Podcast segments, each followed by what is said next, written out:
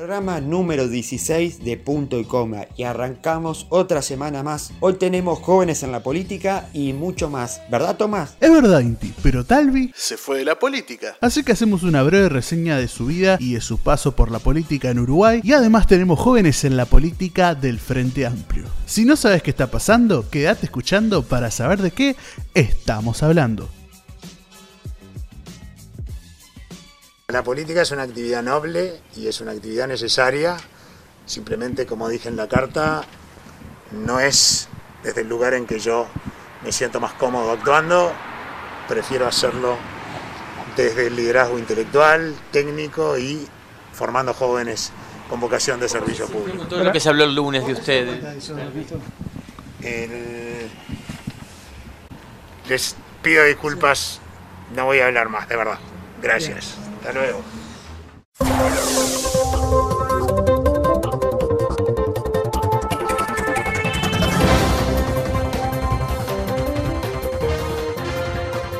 Muy, pero muy buenas. Arrancamos otro programa más de punto y coma y estábamos escuchando las pequeñas declaraciones que dio el ex canciller, ex político, podemos decir a esta altura, eh, ex líder de Ciudadanos, que dio en la salida el otro día de la sede de Ciudadanos, ahí en la zona de Positos, que bueno, que fue a dar explicaciones de todo esto que se habló en la semana, porque fue tal bisemana.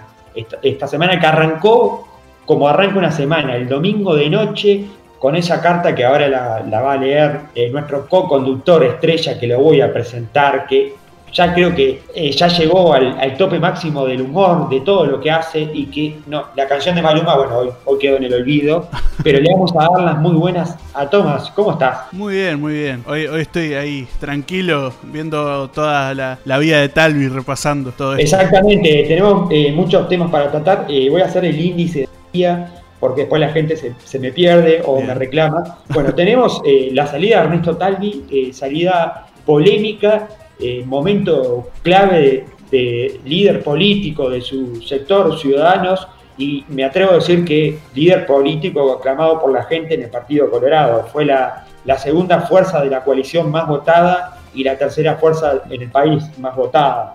Hablamos de Ernesto Talvi. Después también tenemos en qué anda Montevideo que anda Montevideo, que está muy picante con lo que pasó con Álvaro Villar, un candidato nuevo que empezó, empezó muy bien, era un perfil bajo y hasta ahora empezaron a aparecer noticias y hubo un revuelo ahí, vamos a estar hablando un poco, tema de sueldos, también algunas acusaciones graves de acoso laboral, bueno, todo la vuelta, eh, si es verdad, si no es verdad, vamos a estar hablando de eso. Y tenemos un espacio que vuelve. Vamos a estar, dentro de un rato, vamos a estar eh, con eh, Jóvenes en la política, vamos a tener a Camila que viene por la JFA Jóvenes de Montevideo, va a estar hablando un poquito, bueno, de la perspectiva de los jóvenes del Frente Amplio de Montevideo, cómo vienen trabajando y qué apuesta vamos a tener a la primera chica en Jóvenes en la política. Así que atento, dentro de un rato va a estar Camila con nosotros, que va a estar hablando de todo un poco y va a estar charlando también de las cosas que, bueno, que están haciendo los jóvenes del Frente Amplio de Montevideo. Pero ahora sí, nos abocamos a un tema que, bueno, que sacudió el tablero político y yo creo que fue la tendencia de la semana y los medios hicieron eco de esta salida. Una salida que eh, el domingo a la noche nos enteramos que se hizo eh, públicamente una carta Supuestamente eh, la mayoría de los eh, referentes de Ciudadanos no tenían conocimiento de esta carta. Hablamos de Carmen Sanguinetti, que ahora quedó oficialmente como la senadora número uno del Partido Colorado y de Ciudadanos. Era la senadora suplente de Ernesto Talvi, que estaba cubriendo esa suplencia, porque recordemos que Ernesto Talvi nunca asumió el Senado debido a que, bueno, estaba para ser canciller, fue canciller, eh, también se, se, dio de baja de la Cancillería y pidió una prórroga de tiempo de licencia para para el tema del Parlamento, porque obviamente tenía que asumir sí o sí el Parlamento, y en esta semana terminó renunciando a todo lo que tiene que ver con el legado político, también renunció a, no, a no recibir la plata como parlamentario cuando se va de todo el año, renunció a recibir esa plata, y bueno, y se fue con ese mensaje que nos dio el domingo. ¿Nos podés decir algo, Tomás? ¿Nos podés orientar un poquito, por lo menos en principio? Bueno, Ernesto Talvi ahí anunció con una carta que dejaba la actividad política, ¿no? Y voy a leer ahí los primeros párrafos para, para que entiendan. Queridos amigos, Después de tomarme algunos días para reflexionar con serenidad con el apoyo de mi familia, he decidido dejar definitivamente la política activa, renunciar al Senado, no ocupar ningún cargo político y no presentarme en el futuro para ningún cargo electivo. Sí, tremendo.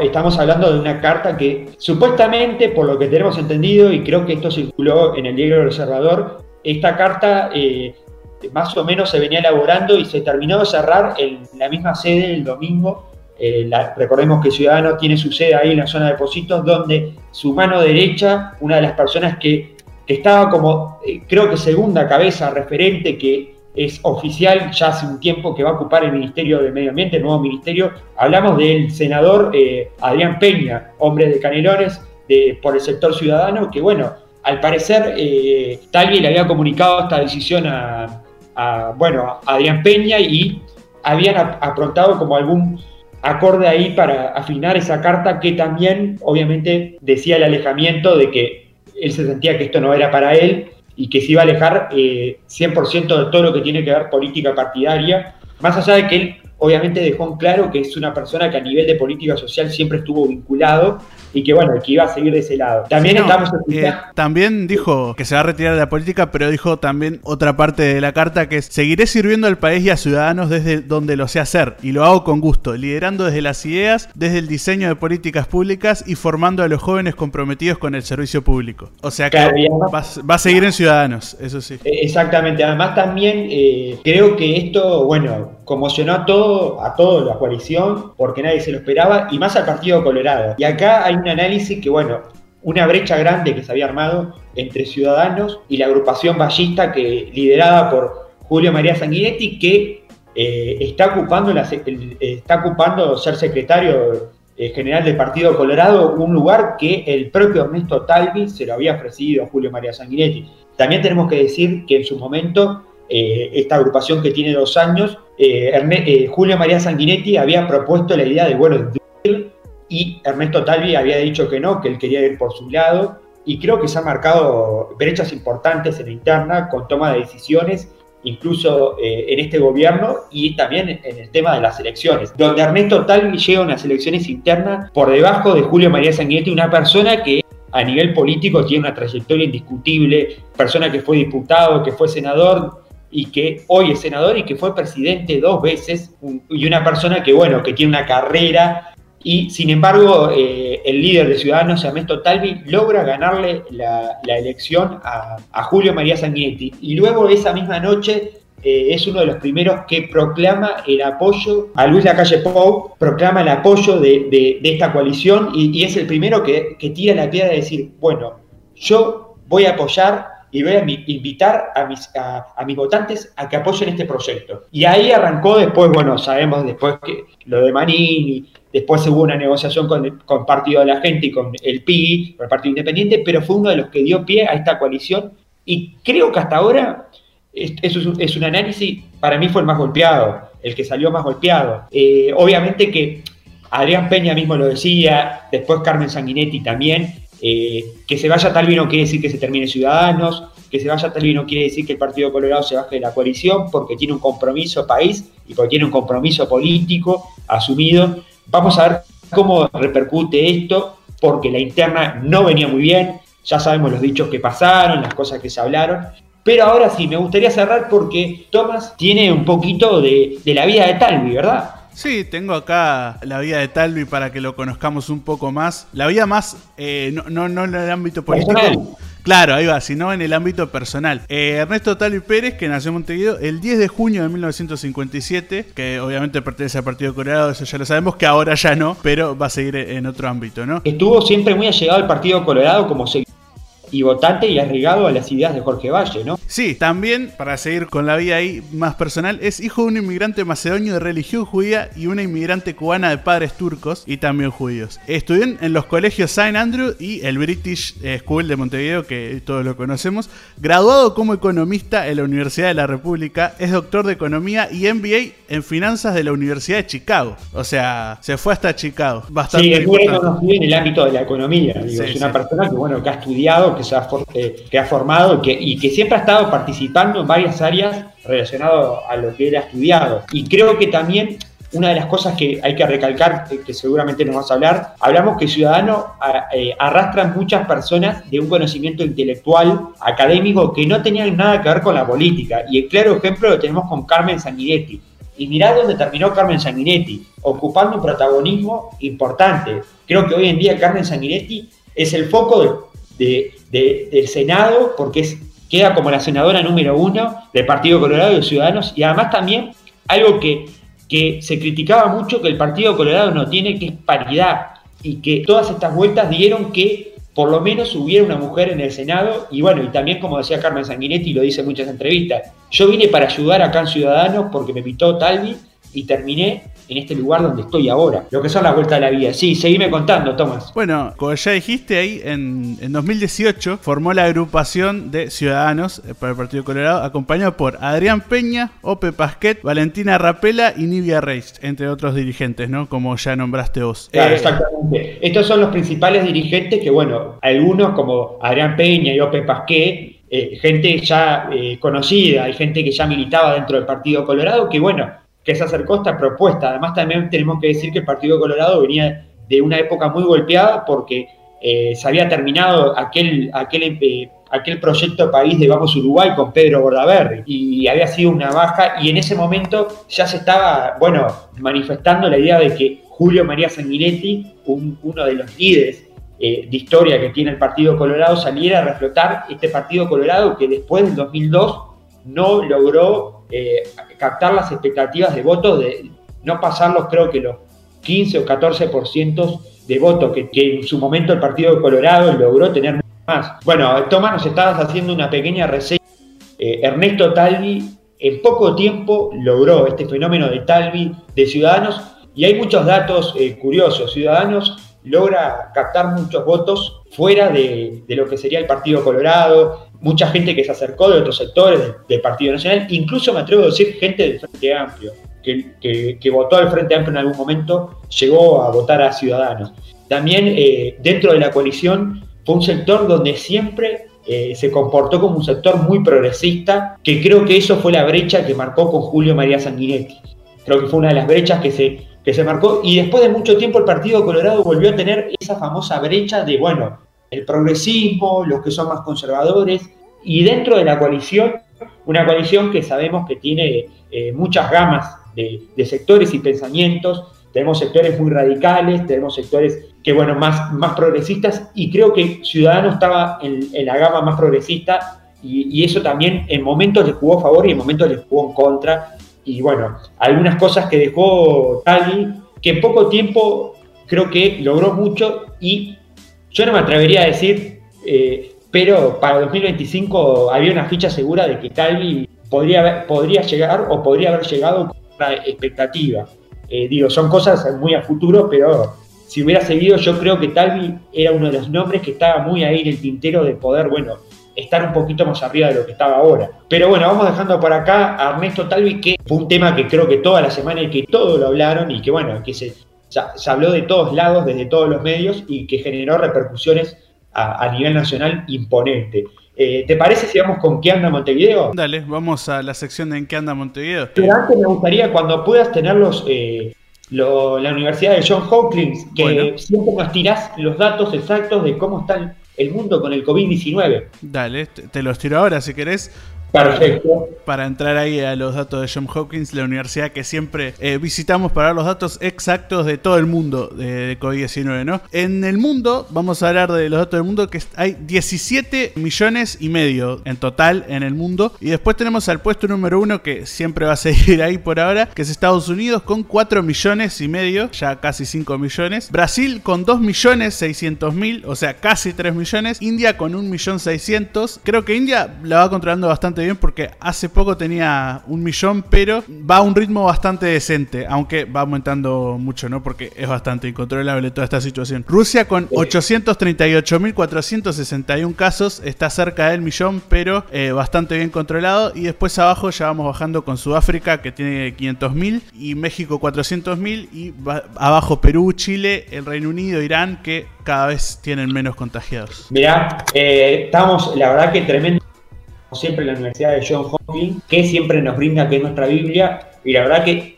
por ahora seguimos en esta batalla contra el COVID-19, que bueno, que por ahora en Uruguay estamos esperando tener los datos en unos minutos, a ver si los logramos tener, pero los datos que se realizaron hasta el jueves, hubo seis casos nuevos, eh, tenemos varios departamentos eh, infectados, eh, con varias personas con con casos, así que bueno, hoy en, total hasta ahora tenemos 230 casos, vamos a esperar si ahora eh, podemos tenerlos del viernes 31 eh, de julio, último día del mes, vamos a ver si los podemos tener, pero mientras tanto nos vamos acoplando un poco más a la, a, lo, político, porque en un rato vamos a tener a Camila del espacio de jóvenes en la política, con eh, jóvenes del FAN Montevideo, que va a estar hablando un poquito de todo, va a estar contándonos, pero ahora nos vamos a que anda Montevideo, este espacio que dedicamos a las elecciones municipales de Montevideo, que ya de a poco va tomando mucho calor y queda y va entrando en una recta final porque va a quedar un mes para septiembre, para ese famoso 27 de septiembre y bueno, y ya la verdad que no queda títere con cabeza, diría el dicho, ¿no, Tomás? No, no, ya estamos en, la recta final ahí. Exactamente. Me gustaría, ahora después Tomás tiene, tenés algo ahí de Laura Raffo, unas conversaciones ahí, una, una pequeña picadita entre, entre, dichos entre Laura Raffo y Daniel Martínez, ¿no? Laura Raffo candidata de la coalición por el Partido Independiente y Daniel Martínez uno de los tres candidatos del Frente Amplio de Tendencia. Pero quiero hablar un poquito de que esta semana fue noticia Álvaro Villar, eh, uno de los candidatos nuevos en todo esto, y creo que había sido uno de los candidatos que silenciosamente, sin dichos en contra, se había ganado un poco en el bolsillo, se había puesto un poco en el bolsillo algunos votos de más. Y bueno, y esta semana eh, hubo, una hubo dos noticias. Vamos a empezar por la más fuerte. Este miércoles el programa radio, eh, radial Bajo la Lupa, el conductor del programa Esteban Quemaida, dijo tener en su poder tres denuncias de tres funcionarios por acoso laboral que están radicadas en el Ministerio de Trabajo y Seguridad Social. El conductor dijo además que por dos de esas denuncias Villar se presentó en la sede del ministerio y pidió disculpas. Este, esto fue públicamente viral en un video que recorrió todas las redes a través de WhatsApp. Después, eh, obviamente que como toda noticia, además hablamos de acusaciones eh, graves. Enseguida, al rato largo, Villar estaba haciendo una recorrida por el Prado en medio de la campaña política y bueno, y también contestó eh, en algunos medios de prensa y hablamos de Montevideo Portal donde eh, Villar fue consultado y él dijo que nunca fui notificado de ninguna denuncia en mi contra. Esto fue lo que contestó Álvaro Villar, candidato a la Intendencia de Montevideo, que lo agarró de sorpresa esta noticia que empezó a circular por las redes que este mismo periodista había hecho público y que bueno, se empezó como a decir, ¿será verdad? ¿Es verdad esto? Y después, eh, porque mi actividad en gestiones públicas soy una persona altamente puesta y hoy como candidato más, como director de Maciel, siempre defendí la posibilidad de realizar las denuncias que correspondieran de las y de los trabajadores, aun cuando tengo que ver, aun cuando tengan que ver conmigo, no voy a dejar de hacerlo. Ahora, si hay una denuncia, que investiguen, dijo el candidato. Sí, esto, estas palabras textualmente de Álvaro Villar fue la recorrida que hizo por el Prado, donde también él dijo que era una persona pública de hace mucho tiempo y que él obviamente tenía que siempre dar una, explicación o una rendición de cuenta y que eh, al respecto, rendición de cuenta, digo, y explicación respecto a, a las cosas que él hacía porque él se consideraba una persona pública desde hace mucho tiempo. Es más, cuando fue director del Hospital Maciel, por el cargo que, bueno, que ya todos conocemos y el cargo también que le dio eh, un apoyo para que varios sectores del frente lo postularon como candidato a, intendente. También aclaró que, bueno, de que se haga, de que se investigue, si hay tales casos, bueno, que se vaya, se vaya a investigar a ver si es tal así. Creo que esto también jugó, puso en duda y jugó en juego, eh, jugó este juego de que, bueno, ¿Esto es real? ¿Esto es tal cual así? Digo, desde acá lo que podemos decir, esperemos que se tenga que actuar como se tenga que actuar, pero que estaría bueno que se dé una explicación. Por un periodista haciendo unas acusaciones con nombre y apellido a un candidato, un candidato que sale a responder y que dice que no tiene, no tiene ni idea de esto y que investiguen. Bueno, veremos qué pasará si, con estas denuncias, si son reales o no, pero veremos. Eh, también dijo que nunca, fue, nunca fui notificado de ninguna denuncia de ningún tipo, ni en el Ministerio ni en la Justicia. Pero voy a seguir defendiendo la posibilidad de que alguien haga la denuncia. Tenemos que ser muy claros en estos temas, continuó el ex eh, director y actual candidato a la Intendencia de Montevideo, Álvaro Villar. También tenemos otra noticia que vamos a estar hablando de, dentro, dentro de un ratito de él, pero antes vamos a pasar un ratito con la vereda de enfrente porque Laura Raffo estuvo ahí contestando algunos cruces con el otro candidato del Frente Amplio, hablamos de Daniel Martínez, el ingeniero Daniel Martínez, eh, que va por su reelección, ¿no? Sí, eh, Laura Raffo, como ya sabemos que es la candidata de la coalición multicolor ahí, en Twitter estuvo eh, apuntando ahí contra el Frente y Martínez, como ya dijiste, uno de los candidatos del Frente Amplio. Leo los tweets que, que puso. Solo nosotros podemos garantizar que trabajemos en conjunto con el gobierno nacional para solucionar los problemas de la gente. El propio programa del Frente Amplio dice, dice que enfrentará desde la Intendencia de Montevideo los embates del programa restaurador de privilegios de un gobierno nacional de derecha. Después abajo pone otro tweet que dice, yo ingresé en la política para contribuir a mejorar la vida de la gente y en eso se centra nuestro programa. No estamos combatiendo a nadie, no hay montevideanos enemigos, no promovemos grietas, tendemos puentes. Bueno, estas fueron declaraciones de Laura Raffo respecto a, bueno, creo que Laura Raffo creo que ha tenido una brecha eh, grande con Daniel Martínez. ¿sí? Más allá de que hubieron contestaciones de Carolina Cosa en su momento y de Álvaro Villar, pero creo que la brecha grande es con Daniel Martínez, que tiene, eh, bueno, también por los antecedentes Porque el último, el, último intendente ha estado en la última gestión y también fue candidato nacional por el Frente Amplio para el, para el gobierno eh, eh, la campaña de elecciones pasadas, obviamente. Eh, pero la verdad que muy polémico y se está picando, se está picando y creo que se está entrando en el terreno de esa grieta política que hay siempre, de ese, bueno, de ese juego que hay y que bueno, que vamos a estar al tanto de respecto a lo que está pasando. Pero antes de, de ir con lo de Villar, me gusta está la respuesta también de Daniel Martínez, o sea, fue un ida y vuelta, un ping-pong, ¿no? Sí, fue un ping-pong ahí en Twitter eh, en tiempo real, como, como se puede hacer en Twitter en estos días. Y eh, primero responde a la noticia de Montevideo Portal, eh, Daniel Martínez, y pone: Se ve que Rafo vivió en un país con 19 intendencias frente amplistas en los últimos 15 años. Esa fue la respuesta de la noticia, y abajo puso otro tweet que dice: En Uruguay somos profundamente republicanos, la actitud de la candidata no lo es. Como intendente tenderemos los puentes que sean necesarios con el gobierno nacional para defender los intereses de los montevideanos y montevideanas. No fomentamos una decisión en nuestra sociedad. Exactamente, además estamos hablando de que, bueno, eh, que obviamente que el que tiene más, eh, más posibilidades de ganar es el Frente Amplio y que después de 15 años eh, un gobierno nacional distinto, porque no sería del Frente Amplio, sino sería de la coalición y un gobierno departamental del Frente Amplio que bueno, que, que eso en el, en, el, en, el, en, el, ámbito político ya lo estuvimos acostumbrados a verlos en, el 2002 y mucho más atrás, pero bueno, se va a volver a, seguramente se vuelve a repetir esa película por lo que dicen las encuestas, por lo menos, así que bueno. Y eh, estamos hablando, vamos a, eh, ahora vamos a hablar de Álvaro Villar, de otro tema, porque la verdad que, como dice el dicho, quería sopa, dos platos. Sí, porque Álvaro Villar, que es uno de los candidatos a, Intendencia de Montevideo por el Frente Amplio, como vos ya dijiste, había afrontado una denuncia por acoso laboral, pero también un pedido de informe ACE en noviembre de 2019 reveló que Álvaro Villar cobró tres sueldos en el organismo en simultáneo, uno como director del Maciel y otros dos como neurocirujano, por su trabajo en ese mismo hospital y en el de Tacuarembó. Bueno, esta también fue una noticia que sacudió un poco a los medios y que bueno, que vamos, eh, lamentablemente el tiempo, pero eh, no la queríamos dejar pasar, eh, vamos a estar indagando sobre estas dos noticias, en especial la, anterior, que bueno, que quedó muy en el tintero, si es verdad o no, y ahora sí, cerramos esto y nos vamos al espacio de jóvenes en la política, porque ya tuvimos a Tiago de Ciudadanos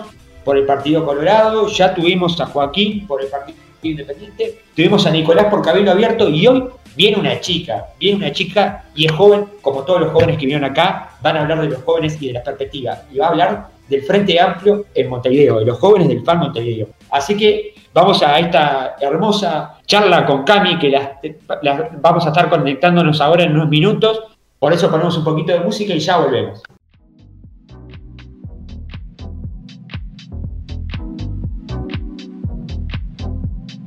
Punto y coma, un programa donde a veces se nos pasa el picante. No seas malo. Seguinos en Twitter, arroba punto y coma uy. Che, tráeme agua que esto pica mucho.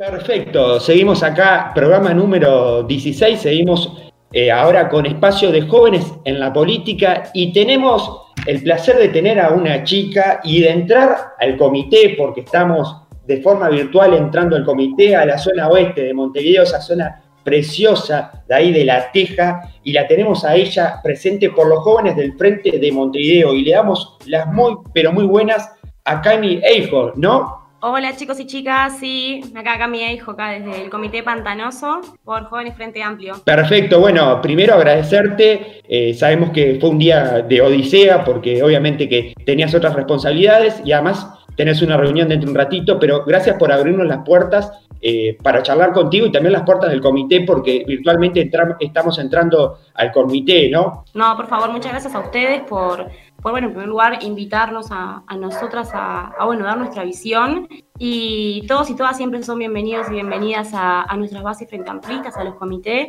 y a todos los espacios del frente. Así que siéntanse cómodos. Perfecto. Y además también queremos agradecerte porque es la primera vez que de los jóvenes tenemos una chica joven y me encanta también esto de que también eh, tengamos chicas y no solo estemos eh, con chicos. Así que esto marca también algo diferente a, los demás que tuvimos a tener una chica acá. Pero bueno, si te parece, podemos arrancar con un poco con las preguntas que teníamos planteado para hacerte, Cami. Bueno, dale. Bueno, eh, la primera pregunta la voy a, la voy a comenzar yo, después se va a seguir según Tomás, pero quería saber cómo vienen trabajando los jóvenes en Montevideo y cuáles son sus objetivos. ¿Cómo viene la JFA en Montevideo trabajando? Bien, bueno, en principio viene laburando mucho. Eh, en particular queríamos comentar igual este, con una pequeña introducción que nuestra generación la juventud, lo que se puede entender, no sé, desde los jóvenes de 14 años, 15 años, hasta bueno, hasta más o menos 30, 30 y algo, eh, se han agrupado y siempre se han convocado masivamente eh, en un montón de reivindicaciones sociales, ¿no? Quiero decir, siempre en la marcha o la movida no la baja, cuando, son la marcha de diversidad, el 8 de marzo, ahora bueno, la última no la reforma, y luego, bueno, el 20 de mayo, que este año fue virtual, siempre las jóvenes hemos notado que, bueno, tienen sus reivindicaciones y sus ganas de organizarse. En ese sentido es que, bueno, este, nosotras estamos en pos de, formar y organizar justamente, esta, esta organización. Estamos en casi todos los barrios de Montevideo, porque como jóvenes frente amplistas obviamente participamos de las bases, es decir, estamos en los comités de base, en las coordinadoras y también paralelamente eh, eh, estamos estructurándonos como, estructurándonos como jóvenes frente amplistas. Eh, nuestros objetivos, bueno, es llegar a casi todos los barrios de, Montevideo y, bueno, continuar este, trabajando en pos de, de, bueno, lo que la fuerza política vaya definiendo. Pero no es algo independientemente de las bases frente amplistas, sino que absolutamente complementario. Exactamente. Y también me estabas diciendo que están en muchos frentes sociales, o sea que también eso es algo muy importante, ¿no? Nosotros en realidad, este, bueno, como juventud, que, se nos caracteriza por, bueno, estar este, organizadas y, bueno, ser un poquito revolucionarias, este, obviamente muchas de nosotros también militamos en el movimiento social, en el movimiento sindical, este, en los gremios estudiantiles, o sea, no es, entendemos que este, ser parte de lo que es la organización popular no, no, no es solamente parte del partido político, sino que es algo que se trabaja en continuo. O sea, hay una sociedad que de hecho es injusta y bueno, hay que ir a modificarla. Bueno, un lado son las organizaciones sociales que tienen unos, objetivos puntuales y por otro, este, complementario también es este, nuestro partido político, que nosotros entendemos que el Frente Amplio eh, es el partido político como para, bueno, entender o llegar a una sociedad más justa y equitativa, ¿no? Eh, y eso, bueno, también lo hemos visto capaz que en estos 15 años de gobierno. Exacto, exacto. Y también algo que me parecía muy interesante que, lo, planteaba hoy también es la gran participación que hay de mujeres, de, chicas jóvenes, ¿no? Sí, sí, por supuesto. La mayoría de las, de las referentas, por ejemplo, de los territorios somos, somos mujeres jóvenes. Y es algo que da a destacar porque nuestra fuerza política no se queda en, en cuestiones este, ya pasadas, ¿no? Digo, estructuras, si bien estamos inmersas, por supuesto, porque estamos viviendo en un sistema patriarcal, eh, nuestra fuerza política nosotros estamos construyendo y tenemos un lugar para nosotras en todos los espacios. Las conquistas, nosotros tenemos frentes de mujeres, este, tanto en, la fuerza política, incluso entre los sectores también están, y estamos, o sea, el Frente Amplio es un partido que nos da lugar, y porque nosotras sobre todo nos hacemos ese lugar. Es este, siempre, hace poco justo salió este, Estamos elaborando un protocolo a nivel del Frente Amplio las bases eh, en caso de actuación en violencia de género. Así que bueno, no hacemos caso omiso a, lo que está pasando como sociedad. Queremos hacernos cargo, estamos haciéndonos responsables y ponemos a mujeres jóvenes eh, en primera línea. Exactamente, además creo que es algo a rescatar porque, bueno, el Frente Amplio como partido últimamente ha tenido estos mensajes, digo, no solo a nivel interno, sino a nivel parlamentario, donde se ha visto reflejado la participación y la igualdad de, mujeres eh, en, el Parlamento y en otros lugares. Y creo que también está bueno esto de, de destacar que también en los jóvenes también está pasando esto de que las mujeres también están teniendo su participación como debe ser y como vos dijiste, no es que se le está dando, sino que ustedes mismos están ganando ese lugar y, están buscando eh, ese lugar de trabajo, ¿verdad? Sí, por supuesto. Para ponerte un ejemplo, eh, nosotros acá en, en JFA Oeste, que es puntualmente donde yo milito, que son los barrios del oeste de Montevideo, eh, por nuestra coordinadora, que es la coordinadora E, para la lista municipal salió una compañera mujer joven, también otra Camila, este, que es estudiante de trabajo social, ya está por recibir, eh, y es una mujer joven que va a la lista del municipio. Entonces, este, y la, la votamos nosotras y la coordinadora y el resto de los comités de base del oeste por lo que estamos entendiendo que, hay un cambio este, generacional y también está eso de queremos que haya mujeres jóvenes porque tenemos muchísimo para aportar eh, a esto de, hacer política. Y obviamente no solamente con los discursos, sino también con acciones concretas. Exactamente. Y antes de pasar a otra pregunta, porque capaz que hay alguna gente que no sabe, eh, donde vos estás a nivel geográfico, ¿cuáles son los principales barrios que, agrupa la, la coordinadora E, no? Bueno, la coordinadora E es La Teja, Belvedere, Nuevo París, eh, Pueblo Victoria, Tres Ombúes, este, creo que es como toda esa zona de acá. Capaz que me falta algún barrio chiquito, pero paso Pero más o menos para tener una idea, para tener una noción geográficamente. Sí, sí, es más o menos, es donde arranca Carlos María Ramírez hasta el puente del cerro, más o menos. Eh, y un poquito luego más para abajo, pero son todos en los barrios de Paso Molino Verde, los que te mencioné recién. Sí, exactamente. Ahora estamos grabando desde La Teja, desde el corazón de La Teja. Opa, del corazón de La Teja, bueno, mandar saludo a toda la gente de La Teja, barrios hay, y qué lindo es el oeste de Montevideo, que tuve el placer y tengo el placer de vez en cuando de disfrutar e ir por ahí, por el oeste de Montevideo, y estar un rato por ahí. Pero bueno, Tomás tiene una pregunta para hacerte, ¿no, Tomás? Sí, tengo una pregunta. Yo quería saber cómo vieron eh, los jóvenes las elecciones pasadas, ¿no? Ya que tuvieron mucha participación, eh, como todos sabemos. Bien, em, yo creo que se puede marcar en dos. En primera instancia, ya em, las jóvenes frente amplistas nos venimos organizando desde hace muchos años. En todas las elecciones siempre hay como brotes de jóvenes que quieren obviamente organizarse. Este, y bueno, por las elecciones van saliendo, eh, pero puntualmente en la última elección, ya desde em, mediados del año pasado habían comisiones de jóvenes en las coordinadoras eh, que ya estaban militando, bueno, el Frente Amplio, incluso cuando fueron las internas ya habían jóvenes militando, o sea, siempre estamos, no es que aparecemos puntualmente por, por elecciones, pero se venía trabajando. Y bueno, luego del primer y el segundo hito, quizás como el segundo momento, boom, fue cuando, bueno, el resultado de la primera vuelta, que, que bueno, fue un poco desalentador para nosotras. Y nosotros creo que podemos afirmar que luego de ese resultado, y bueno, empezamos a ver que claramente las conquistas de estos 15 años podían, o sea, estaban en peligro. Eh, muchas de ellas nos pegaba puntualmente y agresivamente a las jóvenes. Entonces este, salieron debajo de las piedras gente en todos los barrios de Montevideo a intentar, este, bueno, militar frente a amplismo. Eh, cuando hacíamos las asambleas, bueno, el 29 de octubre la huella de Seregni estaba llena eh, y luego, bueno, en todas las coordinadoras, todos los plenarios que hacían las juventudes, habían gurises y gurisas eh, de asientos, literal. Yo pongo el ejemplo del oeste porque es donde yo estoy, pero por ejemplo acá tuvimos que cortar Carlos de la Vega, que es una calle que corta con Carlos María Ramírez, porque no entrábamos adentro de la coordinadora. Entonces, este, ¿cómo la vimos nosotras? La vimos militando.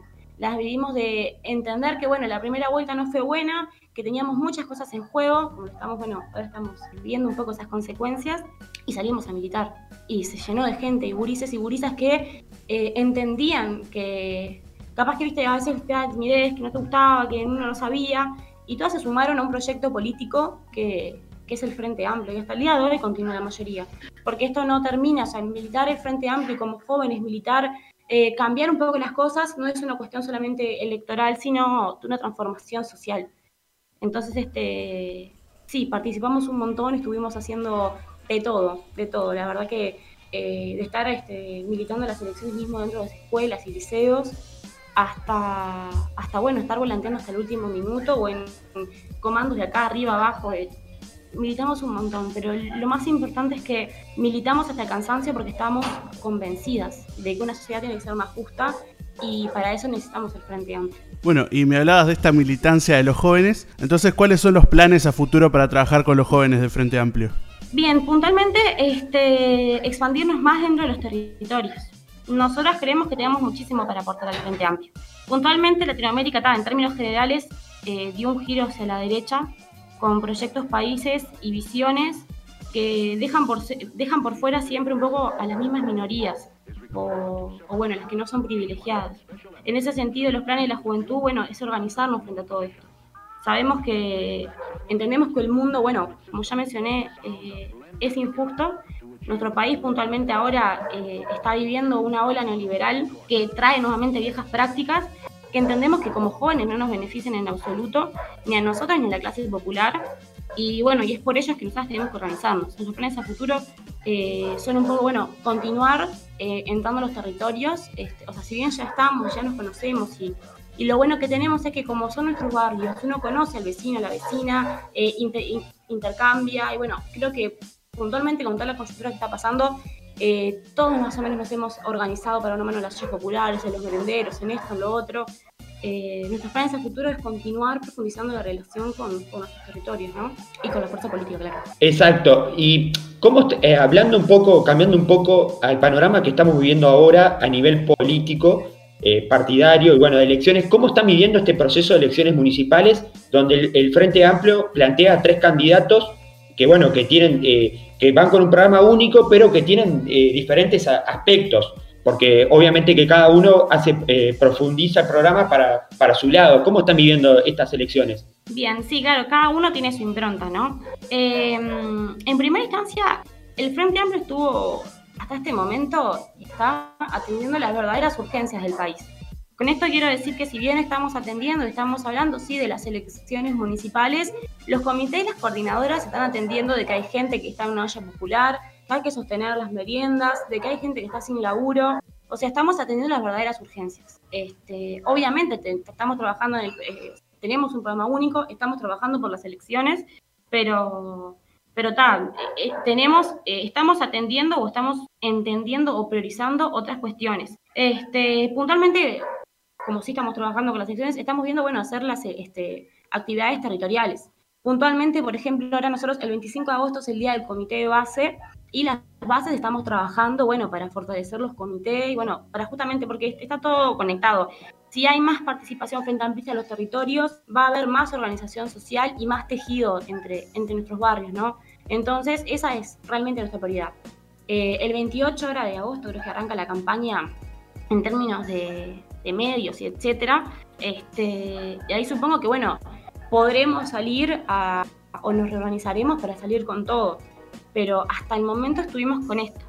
Em, tenemos sí algunas fechas de, actos y volanteadas.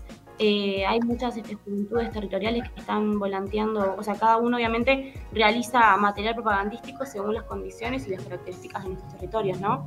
Pero, pero estamos como despacio con esa cuestión entendemos que ganar la intendencia es fundamental porque, bueno, Montevideo es un bastión aún de esperanza. Exactamente, además eh, estamos hablando de que, bueno, el Frente Amplio hace tiempo viene, viene trabajando la Intendencia a nivel, eh, bueno, de, los 30 años que ha tenido gestión en, la Intendencia de Montevideo y hoy en día también se sigue posicionando como eh, el posible a, volver a, a, la Intendencia, ¿no? Sí, claro. Hace 30 años que estamos en la Intendencia, eh, las encuestas dicen que, que, vamos a volver a estar.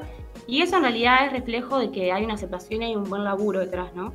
Eh, puntualmente, la, la, intendencia tiene también, o sea, es fundamental no perder la intendencia porque, viste, considerando las cosas que están pasando en el país y bueno, los giros y los recortes abismales que están sucediendo, este, necesitamos una intendencia que pueda, bueno, ser el, el, sostén territorial que tengan, este, que tengan las personas, ¿no? Desde las policlínicas territoriales, desde un montón de iniciativas que eh, son sostenes sociales de, de, las personas. Es decir, si ya tenemos hoy en día unos, unos retrocesos y avances a nivel nacional, no nos podemos dar el lujo de privarnos aún de las cuestiones territoriales, que son fundamentales para el desarrollo de las personas. Exacto, y justo se me venía ahora en la cabeza, y esto te lo más personal, eh, ¿cómo ves esto de que el Frente Amplio, creo que en dos intendencias que son fundamentales para el país, donde hay más, eh, más personas para votar, son las intendencias que últimamente eh, ha venido trabajando y es muy favorito a ganar. Te pongo también el ejemplo de Canelones. ¿Cómo lo ves personalmente esto? Puntualmente que, que vayamos este, en las encuestas ganando. No, que, en, las dos en los dos eh, puntos donde hay más gente para votar y donde son dos intendencias muy principales para el país, eh, sin desmerecer a las demás, como Montevideo Canelones, últimamente la gestión del Frente Amplio tiene muy buena aprobación y está muy cerca de ganar. ¿Cómo lo ves vos personalmente? Claro, no. Eh, puntualmente a mí me alegra que, bueno, que los avances que, se notan en, los barrios, en la calle, que, sea, que se transfiguren votos, es decir, que se configuren votos. A lo que me refiero con esto es, cuando hacemos un buen laburo, cuando estamos con la gente, cuando estamos en donde hay que estar, la gente va a estar contigo. Este, nosotros eh, hicimos nuestra autocrítica del proceso electoral de, bueno, de, octubre y de noviembre, y la verdad que nosotros... Eh, el Frente Amplio perdió por menos de 40.000 votos, que puede ser perfectamente un barrio. Entonces, tan alejados de la realidad material, este, no estamos. Es decir, no es que el Frente Amplio haya sido un desastre, porque no. En esa misma línea, el Frente Amplio probablemente gane en Montevideo y en Canelones por el excelente trabajo que se ha realizado. En Montevideo ahora, bueno, hasta el momento con, Daniel y después con Cristian, y bueno, con, con Yamandú en, en Canelones. Cuando ves trabajo en el territorio, cuando ves que hay gente que está preocupada, cuando se le da el espacio a los vecinos y las vecinas, este, cuando se descentralizan las cuestiones, tenés buenos resultados. Cuando haces partícipe de las personas en la toma de decisiones de sus barrios, de sus casas, de, de, su todo, eh, es que, bueno, la gente te vuelve a elegir. Claro, eh, ahí me decís el tema de la importancia de los.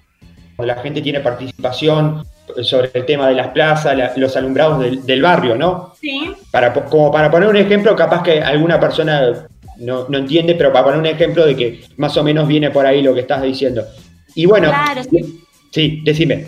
No, no, porque por ejemplo la participación en, no sé, en los consejos vecinales o, o en Montevideo Consulta, por ejemplo, que tenés varias iniciativas que se ponen a la consulta popular o que, bueno, luego de la descentralización en los barrios hay gente que se junta para mejorar la cuadra, para mejorar eh, iniciativas dentro de la intendencia. Este, es como que no, es bastante participativo, eh, lo cual da posibilidades, ¿no? Siempre que se democratiza la información y la participación, los resultados son buenísimos. Claro, como que también decís eso, que la gente está constantemente participando, que después alienta a que haya estos resultados a nivel electoral, ¿no? Sí, por supuesto. Exactamente. Y ahora te eh, vamos a pasar a la pregunta número algo que últimamente se viene hablando mucho en el tapete, me atrevo a decir hasta algunos politólogos, eh, el Frente Amplio como fuerza política a nivel de instituciones y parlamentaria, ¿está sola? No, el Frente Amplio nunca está solo. Este, mm, puntualmente, el Frente Amplio es una fuerza política que justamente emerge del pueblo. Nosotros, como te mencioné, perdimos la elección por menos de 40.000 votos. Yo creo que el Frente Amplio está con la gente para nosotras eh, nos damos cuenta porque estamos en los comités de base, en las coordinadoras, estamos cercanas a las organizaciones eh, sociales y territoriales. Es decir, el frente no está solo porque está con la gente, porque vos salís, porque vos habéis un comité y sabés que una organización del barrio te está llamando, te está invitando. Este, yo no creo que estemos solas, en lo absoluto porque incluso cuando tengamos cuando salimos, por ejemplo, ahora con, contra la ley de, urgente consideración, eh, estuvimos en la calle con los diferentes sindicatos y, los gremios estudiantiles. Estamos, o sea, estar solos es, primero que nunca nadie hace nada solo sola, y el Frente Amplio es una fuerza política que a lo largo de su historia fue el bloque que realizó los cambios, entonces... Eh, para nada, no estamos solos. Perfecto. Y, pasamos a la pregunta, nos quedan dos preguntas, pasamos a la pregunta número 7, y esta es una visión más de los jóvenes. Eh, ¿Cómo ven los jóvenes a la coalición, esta coalición que se armó, que bueno, que, tiene mucha participación, que ahora hasta incluso se ve al PERI participar en, las elecciones municipales? ¿Cómo lo ven? Bueno, el, para nosotras, ¿qué pregunta? Para nosotros primero, eh, a ver, la coalición es una sábana de retazos que, se armó ahí, un rejunte para sacar al Frente Amplio del poder. No tiene un proyecto compartido, no tiene una visión país en conjunto, eh, se juntaron para sacar al frente, básicamente. Entonces, si tú tienes un proyecto político que es sacar un partido político del poder simplemente porque no tiene, no te privilegia a ti, eh, creo que es una visión bastante egoísta de la realidad. Pero mm, puntualmente con esta sábana de retraso la entendemos peligrosa, ¿no? Eh, peligrosa porque en ese rejunte se hicieron este, alianzas con partidos que tienen hasta tintes un poco fascistas, ¿no? Y si no lo, si no lo hacen explícito, bueno, tienen en sus filas personas que, que nada, están manifestando ser o, ser afines o, cercanas o bueno, nada, al neonazismo. Entonces, vos decís por diferentes, perdón que te interrumpa, pero vos decís por diferentes dichos contra, eh, eh, hablamos de cabildo abierto con cosas en el Parlamento relacionados a, hechos de la dictadura, ¿no? Por ejemplo, sí, sí, sí, totalmente. nos referimos, o, me refiero a esto, eh, en primer lugar porque hemos visto jóvenes, del, de, jóvenes de cabildo abierto con remeras al, dando alusión a los nazis, y entre otras cosas también, por supuesto, ahora salió hace unos días Manini hablando sobre la ley de caducidad, este, hay cosas que no se puede permitir y entendemos que partidos democráticos que no estamos de acuerdo y que tenemos este, diferencias, tanto sea como el Partido Colorado como el Partido Nacional, que para sacar al Frente Amplio mezquinamente hayan este, hecho acuerdos políticos con personas que están desafiando las instituciones es absolutamente peligroso. Entonces, ¿cómo vemos los jóvenes, este, los jóvenes frente amplistas y cómo ve los jóvenes de izquierda eh, la coalición así? Puntualmente, eh, también, y esto es muy importante mencionarlo, que se hagan estos acuerdos electorales con grupos que están este, mimoseando, por decirlo de alguna manera, con el fascismo, legitiman discursos de odio. Entonces después nos extrañamos cuando la sociedad está prendiendo fuego a personas en situación de calle. Para mí no son casos aislados, para mí es que se está legitimando un discurso de odio en la sociedad. Y esto pasa porque en el ámbito político lo están legitimando. Entonces eh, creo que es muy peligroso, muy peligroso. Y frente a esto eh, no queda otra que organizarse eh, para hacer un poco de contralor, ¿no? Porque acá tenemos instituciones fuertes, tenemos, eh, nuestra democracia es muy buena, es reconocida este, internacionalmente y no podemos darnos el lujo de andar levantando banderas que nos llevan a odiar al otro y a tomar acciones en eso, ¿no?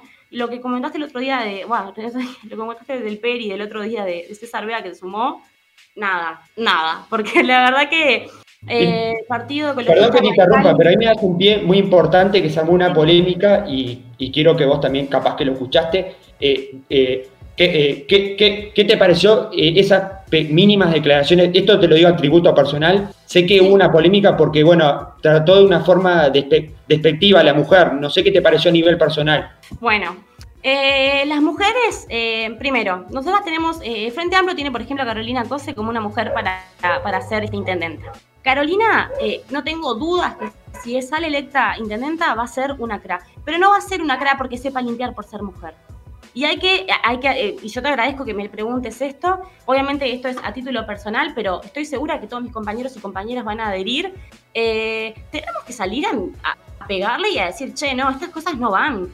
¿Cómo un referente, un partido político va a decir o va a dar a entender que porque somos mujeres somos mejor con la limpieza. Yo entiendo y puedo entender que, bueno, dentro de la estructura patriarcal y dentro de los roles este, y las, este, lo que se nos adquiere o se nos, o se nos manda a hacer, por decirlo de alguna manera, siempre haya estado el rol de lo femenino, el cuidado y bla, bla, bla. Estoy de acuerdo con eso, porque históricamente se nos ha atribuido ese rol.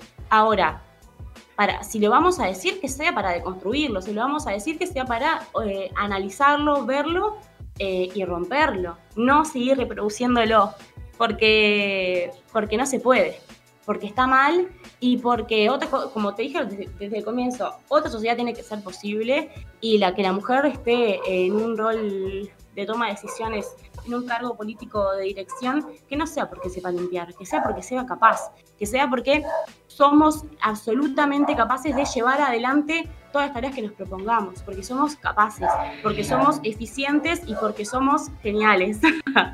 Claro, claro, no, sí, sí, está perfecto lo que me estás diciendo, además quería tener una visión respectivamente y creo que esto iba más a nivel personal.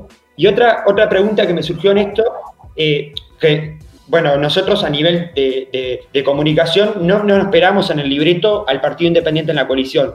Y ahora tampoco me esperaba en el libreto al Peri haciendo coalición con Laura Raffo. Vos, eh, ¿Vos tenías pensado en algún momento que podía llegar a pasar esto? Mira, en, yo no pensé que se iban a juntar todos para sacar el Frente Amplio, en primero, porque pensé que históricamente el Partido Colorado y el Partido Nacional, viste, que no se llevaban muy bien. Pero bueno, siempre con tal de sacar al Frente Amplio, y sobre todo porque el Frente Amplio vino a defender los intereses de las olvidadas y de los postergados, históricamente. Entonces, bueno, cuando se empiezan a tocar este, algunos privilegios o, bueno, empiezan a, no poder acumular todo lo que estuvieron acumulando durante años y años, upa, bueno, vamos a juntarnos que no nos queramos mucho porque tal, lo que, es lo que tenemos para sacar a esta gente. Eh, no, yo, Mieres eh, es un chiste, en términos bien iguales. Eh, no, no, no esperaba que se sumara, ¿no? Y por otra parte tampoco esperaba que, bueno, que ahora... César Vega, ¿no? Se sumara. No, la verdad que, bueno, em, es radical, intransigente para, para algunas cosas. No sé cuáles, pero bueno, incluso también este, estaría bueno, qué sé yo, este, tuvieron sus internas también, ¿no? Digo, César Vega también tuvo sus, sus percances dentro de, de su partido, por lo que tengo entendido, así que estaría bueno arreglar esos asuntos antes de mandar a decir que las mujeres somos buenas intendentas porque sabemos limpiar o esas Claro, claro, exactamente. No, además fue algo muy polémico porque lo dijo eh, eh, a plena cámara y creo que en la presentación de, parte del programa y fue algo que repercutió además en medios en muchos medios de prensa se, se cuestionó porque me, parece a mí que yo no estoy de acuerdo también con lo que él dijo, pero la verdad, por eso te preguntaba. Y ahora para cerrar, eh, obviamente que para cerrar tenía una, una pregunta que creo que yo la escuché mucho tiempo y quería saber, vos que estás ahí en los jóvenes, hoy, se podría decir que se terminó el dicho que la política uruguaya está llena de viejos. No, no, yo no creo que pueda decirse eso. Primero, este, la política uruguaya es muy amplio. Tenemos personas como Sanguinetti moviendo nuevamente los hilos, así que desconocer la realidad de que las personas, este, entre comillas, los viejos continúan, este, no lo puedo afirmar. Yo creo que no se terminó, pero se está transformando. Y creo que me parece que eso es lo característico y eso es lo que tenemos que apostar. Eh, la política uruguaya se está transformando y la política uruguaya va tomando cara de joven y cara de mujer. Y eso es algo que es a destacar y no es fruto de, de, otra cosa que no sea la organización popular y este, las decisiones y la organización nuestra, ¿no? Desde, como te dije hoy, las jóvenes y las mujeres jóvenes estamos tomando iniciativa y estamos militando un montón y, y estamos llegando. Eh, no se terminó la política de que, de que esté llena de viejos, se está modificando, porque continúan viejos, pero también hay mujeres jóvenes. Y me parece que en esa, en esa síntesis, en términos dialécticos, eh, hay una síntesis que está buena, que es lo que, lo que está del ayer, que hay que entenderlo y aprenderlo, y está también eh, un poco lo de hoy, o bueno, lo más adelantado, que somos un poco nosotros y nosotras, que también con lo que aprendemos de lo de antes, transformamos el futuro. Creo que nos necesitamos a todos y a todas, pero, pero no, creo que no se terminó, la, se está transformando. Claro. está perfecto eso que me estás diciendo porque, bueno, también decís que están apareciendo muchas figuras, eh, con muchas mujeres y mucha gente joven que, está apareciendo a trabajar que capaz que antes no, no se veía tanto o no había en, en algunos lados, como eh, pasa en el Parlamento, ¿no? Por poner un ejemplo. Sí, igual en el Parlamento también es que faltan, ¿no? Pero, pero sí, yo celebro, yo celebro que, las mujeres, este, primero porque siempre estuvimos renegadas, cuando justo cuando me preguntaste la cuestión de César Vega, creo que lo mencionamos, a un rol de cuidado, a un rol, viste, más de, de la casa, muy arcaico todo. Pero, pero por suerte, este, por suerte no, por organización, las mujeres hemos, hemos estado de conquista y fuimos para adelante. Para mí no es casualidad de que ahora yo puntualmente esté hablando por jóvenes frente amplistas. Eh, ya te digo, estamos en casi todos los barrios de Montevideo, sino todos, este, organizados organizadas, y de un montón de compañeros y compañeras súper valiosos y valiosas, estoy yo hablándote. Una mujer joven del oeste, los barrios obreros, eh, dándote esta nota, hablando en nombre de todos los jóvenes frente amplistas. Y eso es un cambio. Y creo que eso hay que celebrarlo. Y eso es parte de nuestra fuerza política. Exactamente, además, qué, qué lindo eso, el mensaje que dijiste al final, y, bueno, y, en representación de, muchos y muchos. Eh, quiero que, como hacemos como todos, sé que hay gente capaz que te está escuchando y ahora se le dio la gana de, bueno, de poder colaborar con un granito de arena a ir a participar. ¿Me podés decir las redes o dónde se puede la persona meter para, para poder, bueno, sumarse a alguna actividad o ver alguna actividad de los jóvenes del Frente Amplio en Montevideo? Obvio, por supuesto. Bueno, eh, estamos en, las, en todas las redes sociales como Jóvenes Frente Amplio. Jóvenes Frente Amplio. Eh, depende de la red de este, el user, pero si ustedes buscan JFA o Jóvenes Frente Amplio, en todo el país estamos también. Puntualmente yo hablo por Montevideo, pero estamos en casi todo, casi todo el país. Eh, es buscar en donde ustedes estén, ponen Jóvenes Frente Amplio, JFA, y ahí les va a salir. Eh, comentarles que estamos, en, estamos construyendo un montón de cosas preciosas.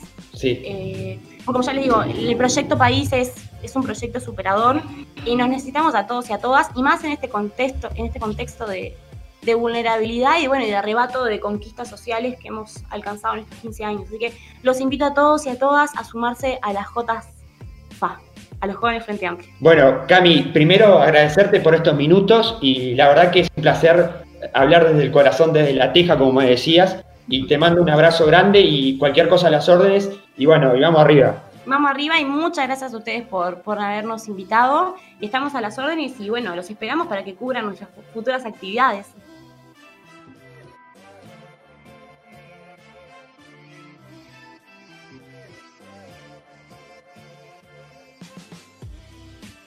Terminamos, recién terminamos de hablar con Cami, estuvimos hablando con los jóvenes del Frente Amplio de Montevideo en espacio, en el espacio de jóvenes en la política, acá en Punto y Coma. Y antes de cerrar, una pequeña reflexión que no pudimos tener tiempo de hablar, pero que me gusta, una noticia que se dio, que bueno, vuelven los teatros, vuelven los museos y vuelven los cines, que vamos a estar hablando la próxima semana con Tomás de todo eso. Ahora en agosto arranca con, obviamente, con protocolos, pero por fin vuelven los cines, teatros y museos, algo lindo que se había perdido y que bueno, que mucha gente lo necesita porque de la cultura vivimos todos y más los que trabajan para y desde la cultura. Así que bueno, eh, te dejo Tomás para que cierres este programa número 16 de Punto y Coma. Bueno, eh, cierro el programa, muy linda entrevista, muy lindo programa en general, cada vez va mejorando. Pueden ir a seguirnos en Twitter, eh, arroba punto y coma uy. Cada vez que sale un nuevo programa lo publicamos y ahí pueden ir a escucharlo también en Spotify, también en, en Google Podcast, en muchos lados nos pueden buscar, en Anchor también nos pueden ir a escuchar. Nos vemos la semana que viene cuando hagamos más. Punto y coma.